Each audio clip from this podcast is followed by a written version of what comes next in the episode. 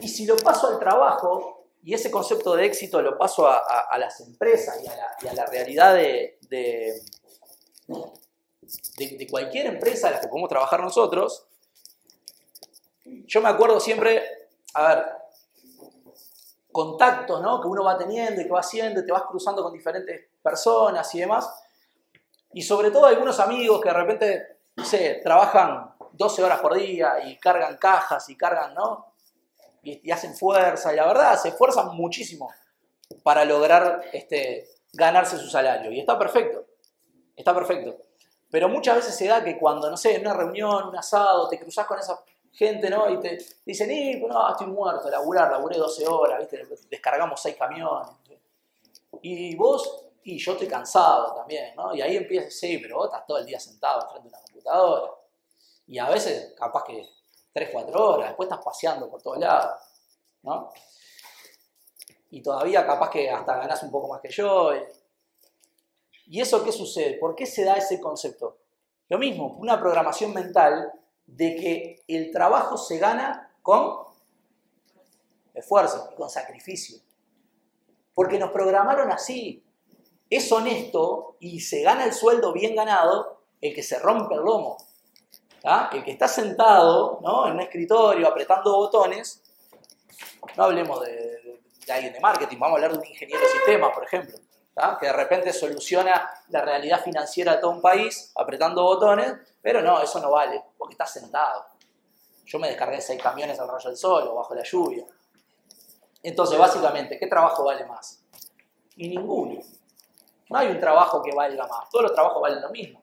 Pero como nosotros tenemos ciertas creencias y ciertas, eh, ciertos paradigmas, entendemos que el trabajo con esfuerzo es válido y que el trabajo sin esfuerzo es deshonesto.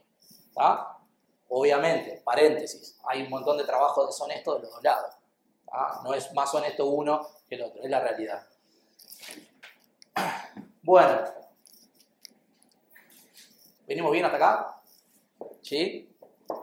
Ya voy terminando, Marcela, así que ya hice mi stand-up, así que... Pero va a pasar ella, ¿no? Sí. No, no, es que sí, dale. Un aporte puede ser que está bueno entender todo esto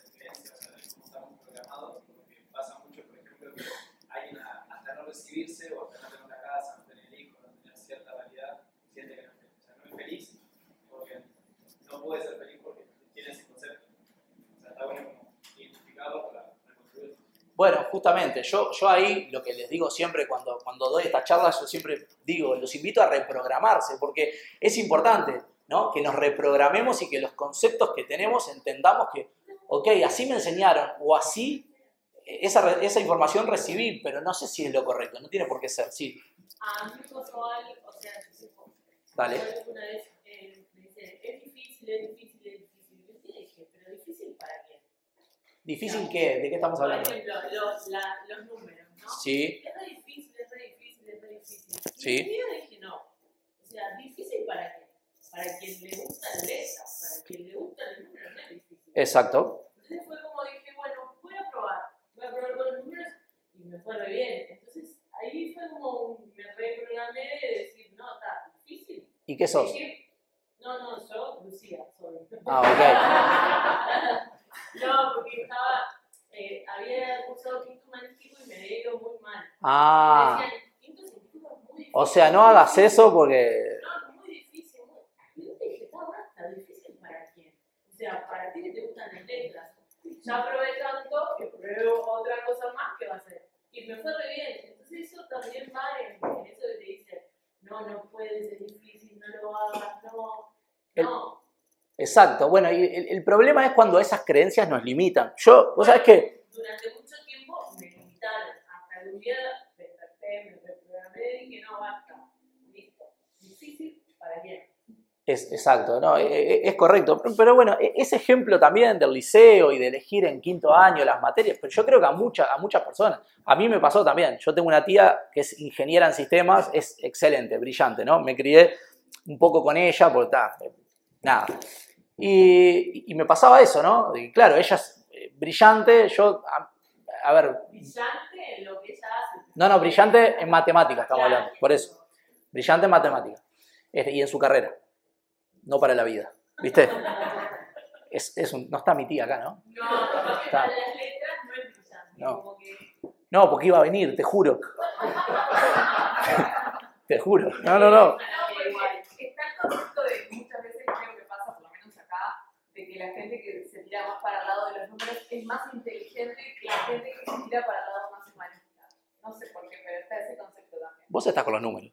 Sí, Y para mí pero está, igual digo que está ese concepto y a mí me parece súper difícil. Por ejemplo, mi hermana eh, hace, estudia en, en- en España eh, estudios cultu- culturales. Sí. Yo de repente veo las cosas que hace y digo, pa, no, o sea, me, me parece súper complejo todo lo que es, no sé, la arquitectura de una iglesia medieval y digo, pa, es- o sea, yo no podría hacerlo. Sin embargo, la sociedad está como programada de que la inteligencia viene por los números y no tanto por las letras. Sí, O sí. Bueno, es re interesante lo que están diciendo. Yendo a, a- a eso, yo te decía, lo que me cierro con mi ejemplo y ahora paso a lo que dijiste vos, que está buenísimo. El, eh, a mí me pasó también de que hice, hice eh, quinto científico, ¿no? Y empecé a ver y dije, uy, qué complicado esto, ¿no? Y, con- y- y claro, y viniendo de mi tía, ¿no? Que era, ya te digo, brillante en su carrera, me decía, mirá que es difícil, ¿eh? Mirá que es difícil. Y yo dije, ¿para qué le voy a discutir? ya está, y me pasé a biológico, ¿no? Pero, pero claro, pasó eso. Hoy lo entiendo y digo, "Ta, me, me limitó. Me dijo, mirá que es difícil. Y yo qué sé, yo, a ver, yo lejos de, la ingeniería. ¿eh? hubieras hecho difícil para mí. Ahí está. Este, pero, pero, pero es así, es así. ¿Y a cuántas personas le haber pasado lo mismo? Que, che, voy a hacer, y te parece, pero... Y pasa, a los emprendedores nos pasa muchísimo. Cuando vamos a, emprender en un negocio y se lo contás a alguien, después aprendés a no contar, no, porque, no por ese paradigma de que no lo cuento para que no me robe la idea. Mentira. ¿tá? Las ideas no valen nada, lo que vale es la ejecución. Pero a veces eh, aprendés a no contar para no recibir ese mensaje. Sí, pero ¿por qué vas a hacer eso? Si hay 200 de eso, ¿viste? Sí, pero... ¿Viste? No, no es tan así.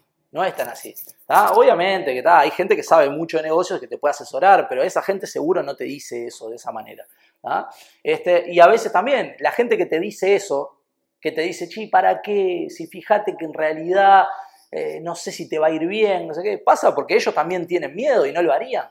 Entonces, en realidad te están dando un consejo que es sano para su cabeza. Y no, yo en realidad me da miedo. Como me da miedo, lo alerto. Que es lo mismo que pasa cuando el nene se sube arriba de la mesa y a mí me da miedo que se caiga, entonces ¿qué le digo? Te vas a caer. ¿Ah? Insisto, te vas a caer, no. Puede ser que te caigas, así que tené cuidado. Lo estoy alertando, listo, ya lo programé. Si le doy una alerta al niño, lo programé. En este caso lo mismo. Al emprendedor le puedo dar una alerta. Le puedo decir, che, mirá, eh, vas a abrir un bar ahí enfrente, mirá que está Monkey enfrente. No sé, y Monkey funciona bien. Yo creo que no lo abriría ahí. Anda a abrirlo en el Prado. Ponele. Pero no es no lo hagas, te vas a fundir. No, mirá, yo te recomiendo que ahí no.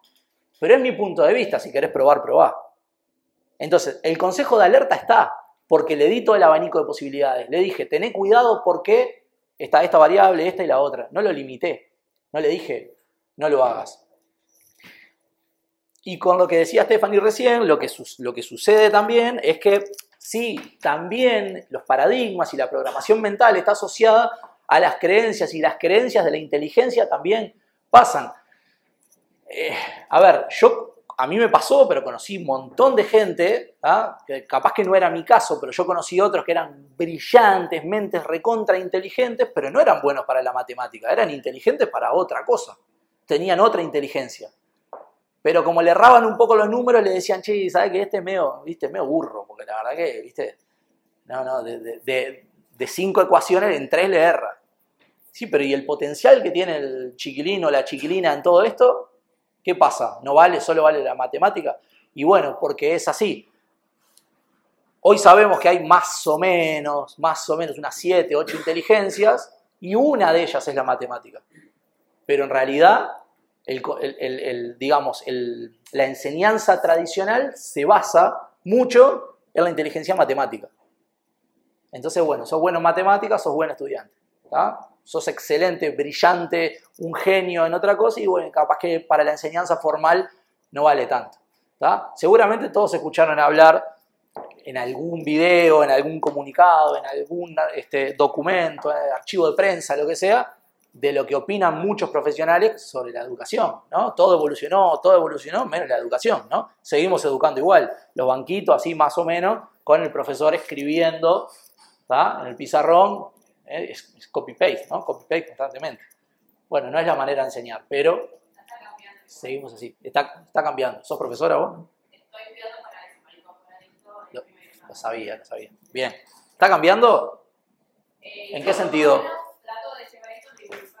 Bien, buenísimo. desde la aprendizaje de los niños, que ya directamente se programe para tener las libertades que van a necesitar. Notable, me alegro que sea así. O sea, hay una corriente que está pensando, recién está pensando en un lugar, ¿no? Es como- Claro. Bueno, lo que pasa es que, la- que todavía hay una generación que, que predomina, que es El la... problema mayor va a ser que cuando vayan de primera infancia a la escuela, la escuela todavía no tiene ese cambio. Bueno, claro. En la primera infancia ya no están haciendo los movimientos para que sea diferente. Bien, está buenísimo, porque es, es- es necesario, porque para... te- a ver, yo...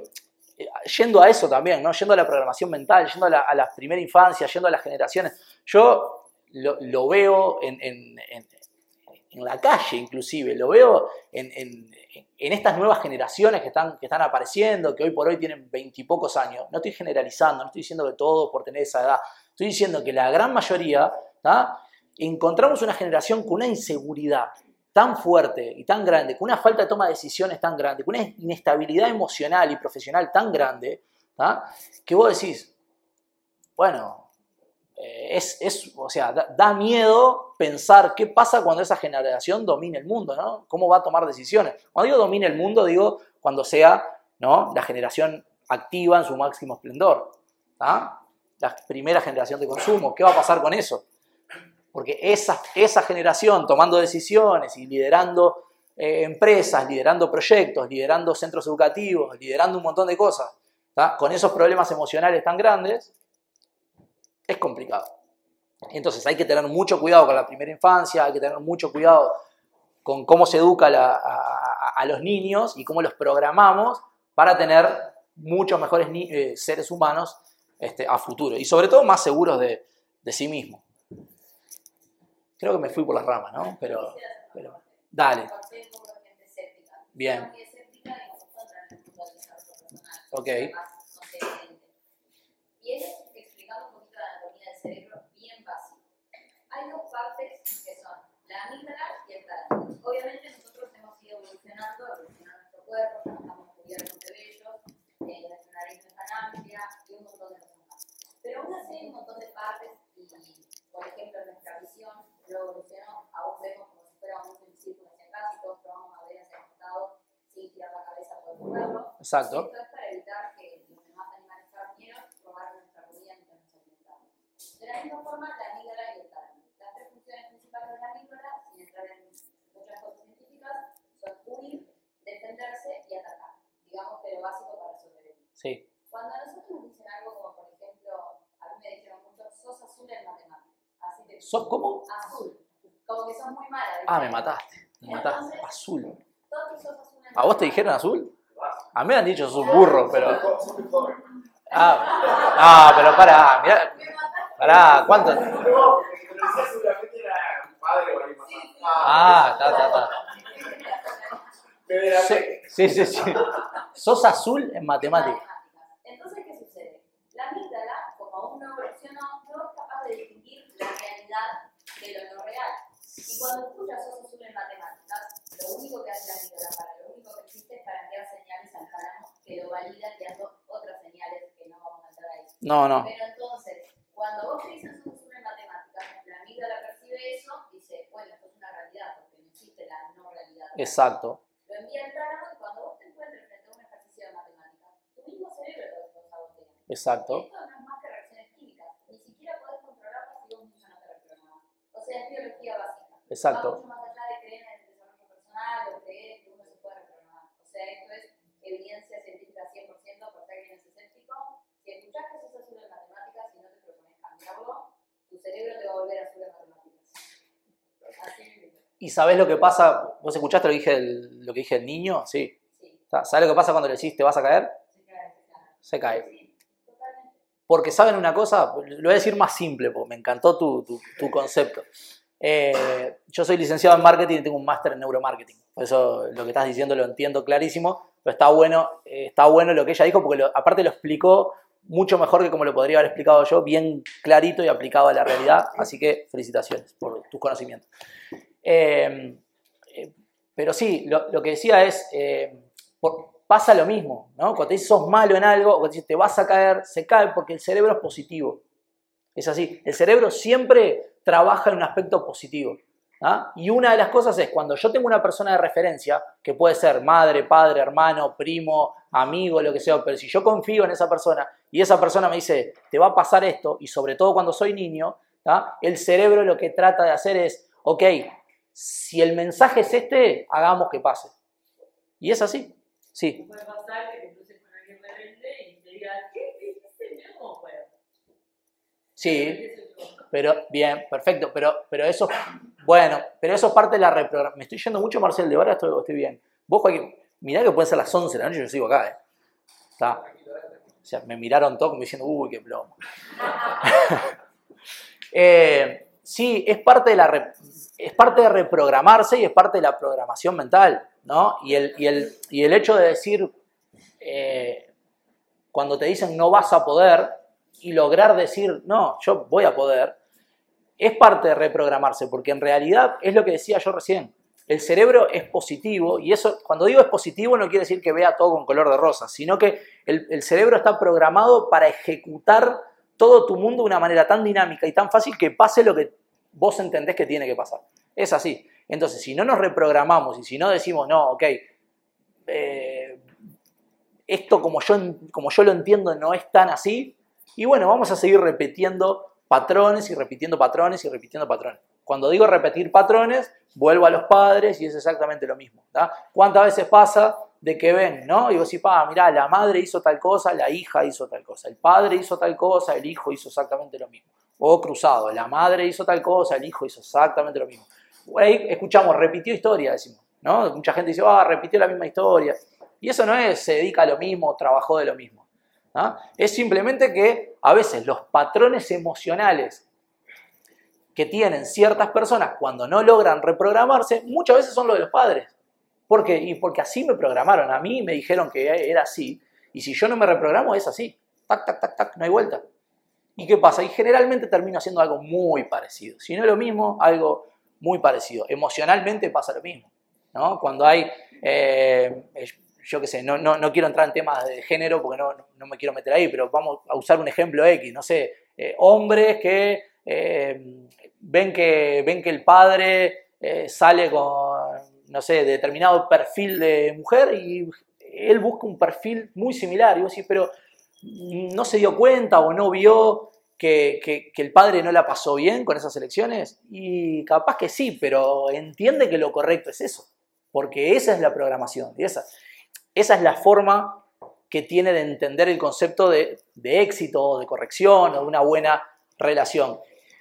Por ahí podemos decir, y bueno, no, pero en realidad, si nosotros lo miramos de afuera, no lo entendemos. Y decimos, no, pero yo, a ver, yo lo veo de afuera y digo, no, no, no puede ser que lo vea bien, porque todos nos damos cuenta acá que está mal. Pero no tenemos la misma programación. No estamos programados con la misma información y por lo tanto no entendemos como algo correcto lo mismo que esas personas sí entienden como correcto. ¿Está? De todo lo que hablamos, ¿alguna otra duda? ¿No? ¿Venimos bien? Ya te, ya te doy, ya te doy pase. Te juro que, te juro que, termino, que termino en, en breve. Eh, entonces, es, esas variables de reprogramación que decíamos recién, venimos hablando de variables netamente emocionales y que tienen que ver con la forma de percibir el mundo y demás. Esas variables de, de reprogramación son eh, sumamente, eh, digamos, perceptibles y se perciben a, viva voz. Por ejemplo, factores externos terminan también programándonos o, reprogramar, o reprogramándonos. Y todo nuestro entorno y como percibimos el entorno, ¿tá? eso tiene que ver también con variables cerebrales, como bien decía ella, pero como nosotros percibimos el entorno, ¿tá? termina definiendo las decisiones y los estímulos, tanto emocionales incluso físicos, ¿ah? en cómo sentimos ciertas cosas y ciertos estímulos. Por ejemplo, eh, la tecnología es una de las variables ¿tá? que empezó a reprogramarnos sin que nosotros nos demos cuenta. Lo más preocupante de todo, ¿tá? voy a dejar eso para el final, voy a empezar por lo otro. A ver, ¿a cuántos de ustedes les pasó? ¿tá? ¿Quién, la gran mayoría usa el celular en el bolsillo o hay, alguien que no? ¿No? Las mujeres capaz que a veces lo tienen en la cartera, vos sí, Ah, vos no. Bueno, ok, alguna vez les pasó, no importa, en la cartera también puede aplicar, pero sobre todo los hombres que lo usamos acá en la pierna, eh, ¿alguna vez les pasó de sentir que les vibraba el celular y no tenían el celular en la pierna? ¿Sí? Eso es netamente la tecnología y la dependencia de, la misma reprogramando nuestro cerebro. ¿Saben qué es esa, sensación de sentir el celular vibrar sin tenerlo? Es, es un recordatorio de nuestro cerebro diciéndonos, tenés que estar atento de tener ese elemento.